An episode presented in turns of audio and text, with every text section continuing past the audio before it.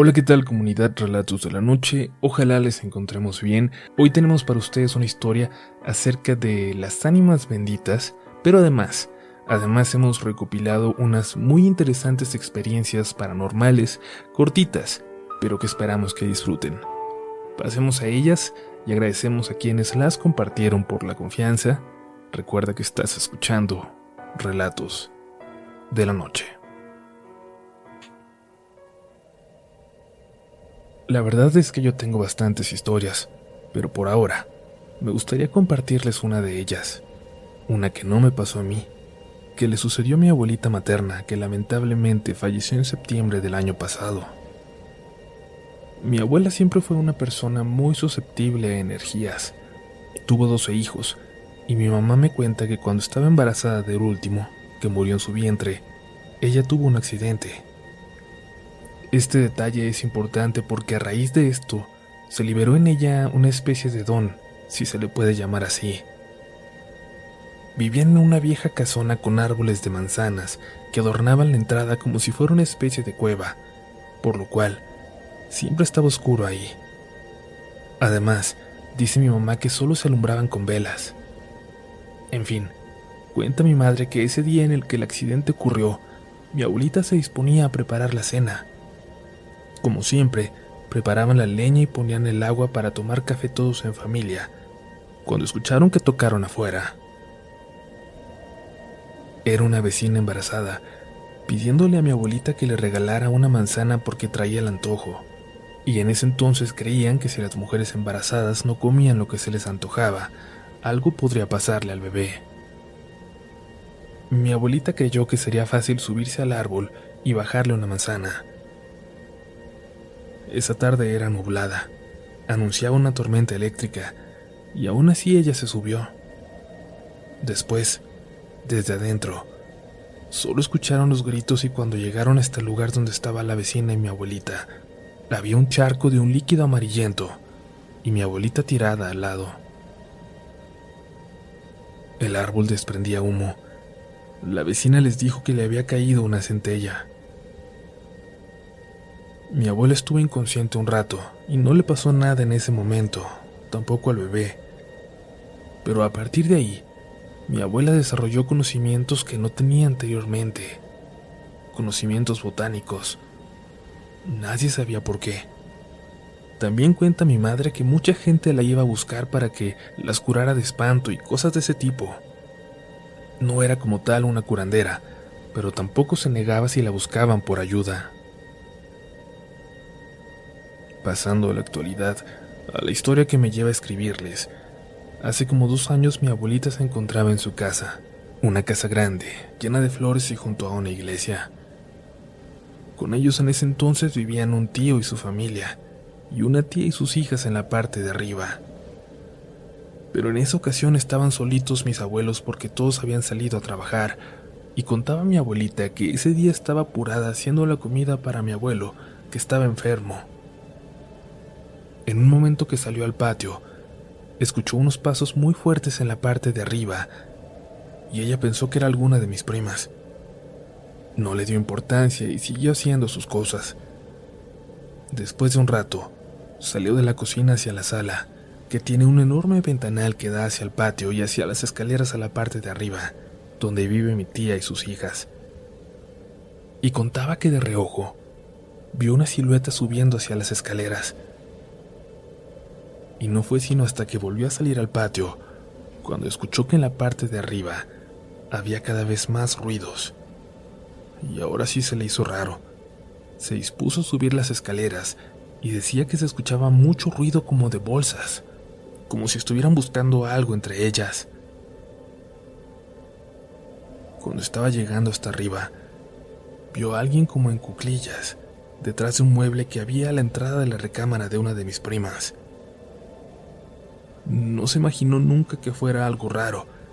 Incluso empezó a regañar a quien creyó era mi prima, reclamándole por el ruido que estaba haciendo. Cuando se acercó un poco más, vio que, en primer lugar, lo que estaba ahí escondido era muy grande y tenía pelos café oscuro por todo el cuerpo. Su primera reacción fue gritar, Virgen Santa. Y entonces vio a la cosa incorporarse.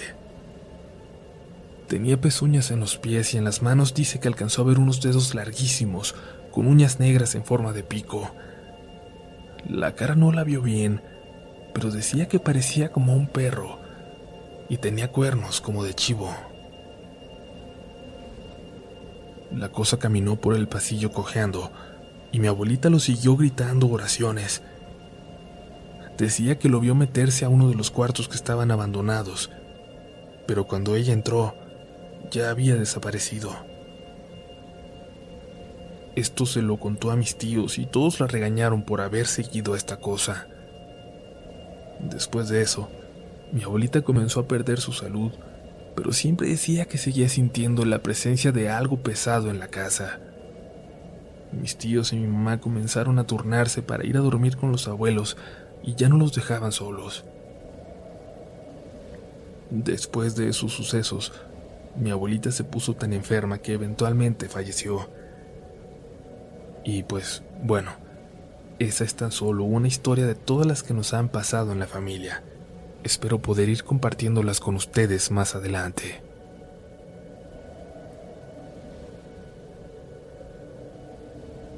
Primero que nada quiero mandar un saludo a toda la comunidad y agradecerles por contar sus relatos tan interesantes.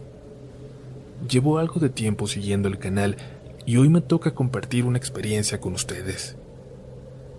Mi nombre es Giancarlos, tengo 22 años y soy originario de Veracruz, México. A lo largo de mi vida he tenido muchas experiencias de este tipo, pero el tiempo las ha ido borrando de mi memoria. Por ahora, solo les contaré esta. Cuando cumplí ocho años, mis padres se fueron a Estados Unidos. Mi hermana menor y yo nos fuimos a vivir a la casa de mi abuelita materna, y desde esas fechas por la zona ya se escuchaba de todo tipo de relatos. Hace un par de años acudí a la casa de una amiga junto con mis amigos Paco y Ricardo. Estuvimos celebrando el cumpleaños de nuestra amiga en un pueblo llamado La Matamba hasta las dos o tres de la mañana pero cuando llegó el final de ese convivio, otros amigos quisieron acudir a una cantina cercana.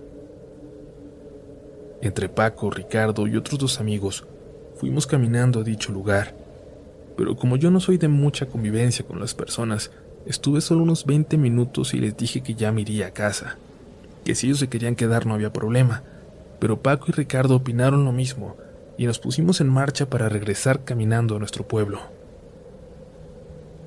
Íbamos platicando y riendo normal, cuando de pronto, a unos metros detrás de nosotros, escuchamos un trote de caballo desenfrenado que pasó hacia la calle que llevaba para aquella cantina.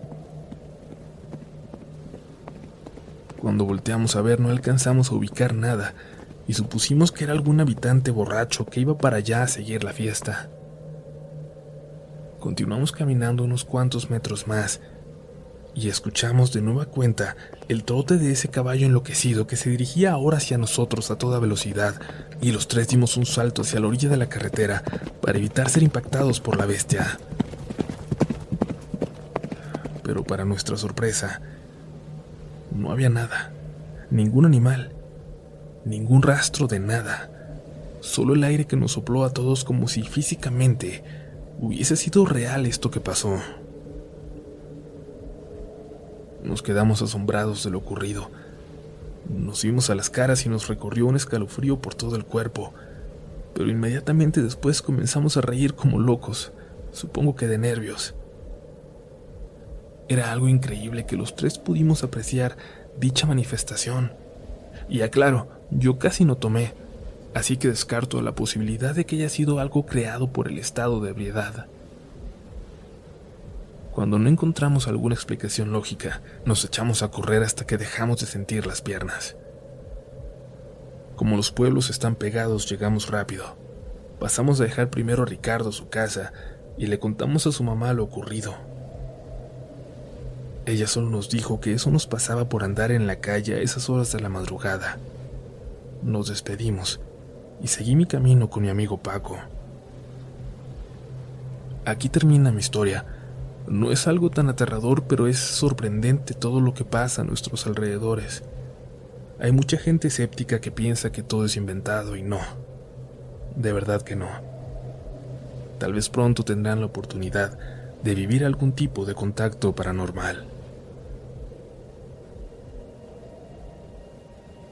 Hola comunidad de relatos de la noche. Quiero contarles lo que mi familia, sobre todo mi madre, ha escuchado durante bastante tiempo. Nosotros hemos vivido en nuestra casa por casi 10 años y estos sucesos no son recientes. La primera vez que pasó estaba presente mi mamá, mi tía y mi hermana mayor. Eran alrededor de la una de la mañana. Ellas habían subido a la azotea para hablar cuando vieron como una mujer vestida de blanco pasó muy rápido por la calle de atrás de nuestra casa. Eso evidentemente les extrañó, debido a la hora ya que en ese tiempo la colonia no estaba muy poblada, así que habían muy pocas casas y una distancia considerable entre ellas. Y era raro que no la hubieran visto venir. No había pasado ni un minuto de lo que habían visto cuando escucharon un lamento desde esa dirección. Podríamos decir que esa fue la primera vez que pasó, al menos la primera vez en que lo notamos. Mi madre estudia diseño de modas y debido a esto mi padre decidió hacerle un pequeño cuarto en la azotea para que ella tuviera su espacio. Principalmente, mi mamá siempre se queda muy tarde en su pequeño cuartito haciendo su tarea y es por esto que ella siempre es la que la escucha. Una noche, eran alrededor de las dos o tres de la mañana y mamá todavía estaba en su cuarto terminando una tarea, ya a punto de bajar, cuando comenzó a escuchar el aullido de los perros a lo lejos, y acompañado de estos, el lamento. Ella no hizo ningún movimiento y se quedó en su cuarto. Dice que el lamento pasó por toda nuestra calle seguido del aullido de los perros, nosotros tenemos tres y cuando esto pasó enfrente de nuestra casa, ellos comenzaron a aullar. Y cuando comenzó a alejarse, los perros callaron, como siempre. Desde ese momento mi madre comenzó a escucharla de manera muy constante y casi siempre entre las 2 y 3 de la mañana. Hasta que en una ocasión, el lamento se detuvo un momento delante de nuestra casa. Mi mamá se había quedado dormida en la alfombra de nuestra sala, la cual tiene una ventana amplia que da a la calle. Ella se despertó por el aullido de los perros de los vecinos y enseguida escuchó ese lamento muy cerca de nuestra casa, cuando de repente nuestros perros comenzaron a aullar y mi mamá sintió como si esta cosa se hubiera parado enfrente de nuestra ventana. Mi madre no fue capaz de moverse debido al miedo que sintió. Solo pasaron segundos que ella sintió como una eternidad, y esta cosa siguió su camino. Como ya mencioné, mi madre no es la única que la ha escuchado, pero sí la que más lo ha hecho. Decidí compartir el relato con ustedes debido a que mi madre, mis hermanos y yo acabamos de escucharlo de nuevo. También porque mi mamá y yo seguimos el canal desde hace tiempo y nos encanta escuchar sus videos. Gracias por leer y espero poder compartir más experiencias que mi familia y yo hemos vivido.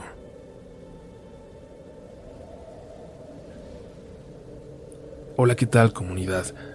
El relato que hoy les narro me sucedió a finales del año pasado, cuando estaba viajando de Guadalajara para Toluca. Yo trabajaba para una empresa de transporte de mercancía y en aquella ocasión me tocó llevar un viaje con cosas de línea blanca hacia aquella ciudad. Salí alrededor de las seis y media de la tarde de Guadalajara, por lo que cuando ya estaba cerca de mi destino, ya estaba bien entrada la oscuridad de la noche. Para llegar a la tienda a donde iba, tenía que atravesar un tramo de carretera algo largo, boscoso, y por la hora que era ya muy pocos carros transitaban el lugar. Lo que hice para no sentirme solo fue poner música de mi celular al estéreo. Y habían transcurrido unos cinco minutos de que me había adentrado en este lugar, cuando de la nada la música dejó de sonar. Lo más lógico que llegó a mi cabeza fue que el teléfono se había quedado sin carga, e intenté poner un disco, pero el estéreo ya no respondía. Revisé el celular y estaba prendido, pero pasmado, como congelado. Lo reinicié y siguió igual. Ya con un poco de nervios noté que la temperatura empezó a descender de forma drástica, al grado que el frío se volvió insoportable. Subí los vidrios de la cabina e intenté prender la calefacción, pero no resultó. Seguí avanzando, y unos metros más adelante, la temperatura cambió de nuevo drásticamente, y ahora se sentía un calor sofocante, algo muy extraño puesto que ya era de noche. Me orillé para tratar de que se me bajara un poco el calor, y en eso, un golpe en la caja me asustó. No le tomé importancia hasta que se empezaron a escuchar pasos arriba de ella. Decidí asomarme para ver si intentaban abrirla o algo así, pero no había nada. Volví a subir al camión ya con intenciones de seguir mi camino, pero para mi sorpresa, al encenderlo, al encender las luces, me di cuenta de que a la distancia había algo o alguien tirado en medio de la carretera, como si se tratara de algún indigente dormido a media calle o algún animal atropellado. Volví a bajar para ver qué es lo que era, pero al acercarme una neblina espesa se empezó a apoderar del lugar, hasta el punto en el que ya no pude ver nada. Cuando llegué al lugar en el que había visto a la silueta, me llevé una sorpresa enorme al ver que ya no había nada. Y yo quise pensar que a lo mejor era algún animal, y al darse cuenta de que me acercaba salió corriendo. Di media vuelta para regresar al camión. Ya estando a punto de subirme, una voz de mujer pidiendo ayuda me alarmó, pero no lograba distinguir de dónde venía por la cantidad de neblina que me rodeaba. Para este punto, mis nervios y el miedo que sentía ya eran bastante fuertes, pero aún así pensé que a lo mejor alguien estaba en problemas. Así que empecé a caminar por la orilla de la carretera, buscando algo a la vista solo con la luz de una lámpara de mano. Al no encontrar nada, volví a caminar rumbo al camión. Cuando ya me encontraba cerca de él, pude notar que cerca de la caja había una silueta una silueta humana. Apresuré el paso porque creí que me querían robar, pero al llegar a la parte trasera, quedé paralizado al ver que lo que se encontraba ahí era una mujer. Una mujer con ropa rasgada y sucia, con manchas de sangre seca, cabello sucio y desordenado. Me quedé unos segundos sin saber qué decir, y cuando por fin pude pronunciar algo, Solo fue para preguntar si necesitaba ayuda o si le había pasado algo. Cuando acabé de preguntar eso, levantó la cabeza, mostrándome su rostro, el cual hasta el día de hoy me llena de horror, pues pude notar que le faltaba un ojo, su cuenca estaba llena de gusanos y la mitad de su rostro ya estaba en avanzado estado de descomposición.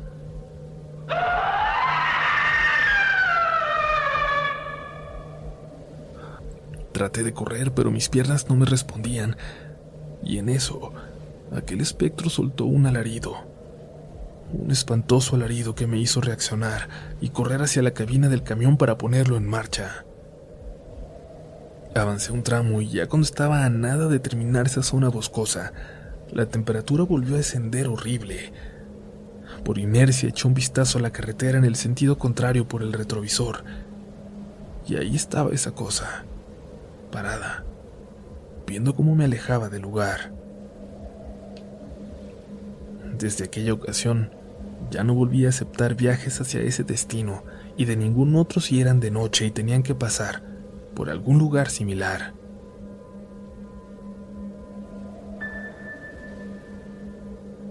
¿Siguen ahí comunidad? ¿No les ha dado miedo? Antes de pasar a una última historia, queremos invitarles a que nos sigan en Twitter también, donde hemos podido platicar mucho con ustedes últimamente. Nos encuentran como RDLN Oficial Y es importante que nos sigan para que nos verifiquen pronto también por allá y nos podamos diferenciar de todas esas cuentas falsas que salen por ahí. Y bueno, también les invitamos a compartir el canal.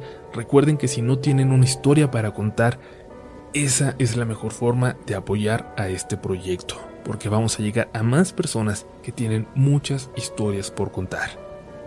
Vámonos con el último relato de hoy. Recuerda que estás escuchando Relatos de la noche.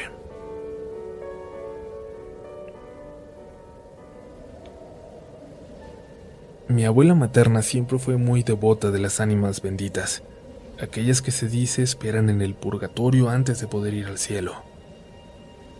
El 2 de noviembre, en las ofrendas del Día de Muertos, les ponía algunas veladoras para esas almas perdidas en el camino, a las que nadie recuerda. El relato de mi abuela se desarrolla aproximadamente en el año de 1980. Mi abuela fue una mujer trabajadora que sacó a sus 12 hijos adelante vendiendo de todo un poco. En esos momentos pasaban una época difícil con carencias, así que mi abuela decidió empeñar unas arracadas de oro que con cariño guardaba, ya que se las había regalado mi abuelo. El tiempo para sacarlas se vencía y mi abuela no tenía el pago para poder recuperarlas. Un día, agobiada por la preocupación de poder perderlas, fue a visitar a una tía para platicar un rato y olvidarse de las preocupaciones aunque fuera por un momento.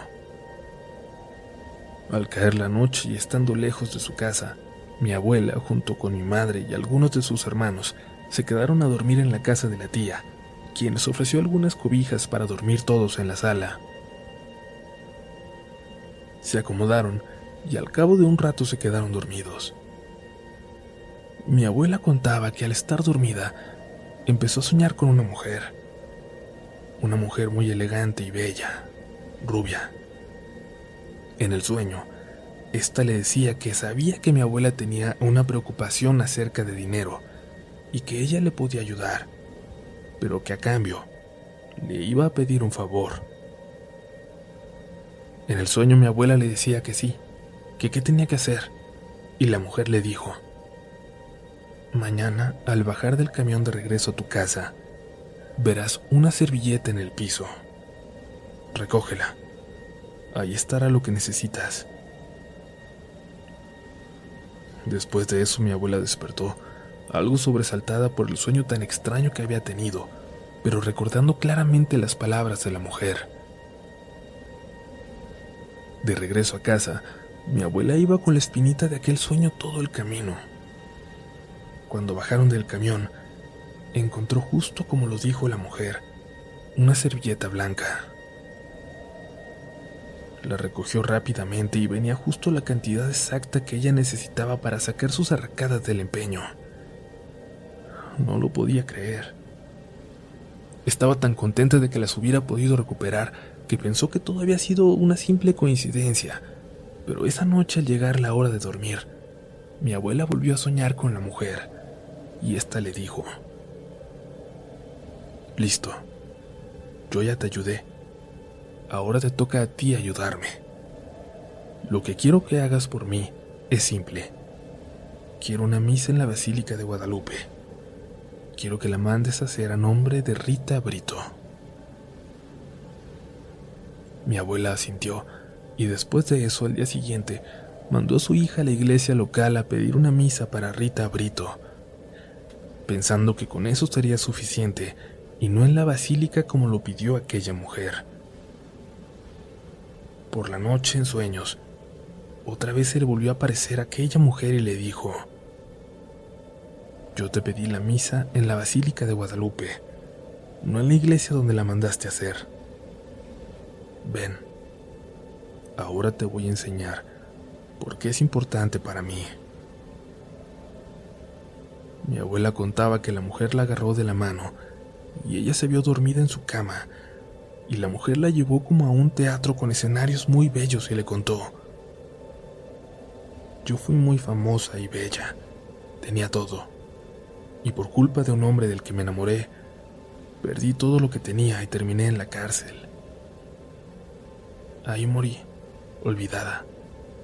Nunca pude mandar a hacer la misa que le prometí a la Virgencita. Es por eso que necesito que me ayudes, para que yo pueda descansar. Después de esto mi abuela le pidió perdón y le dijo que le prometía que esta vez haría la misa en la basílica. Al día siguiente, fue ella misma a pedir la misa a nombre de Rita Brito en la basílica como lo prometió.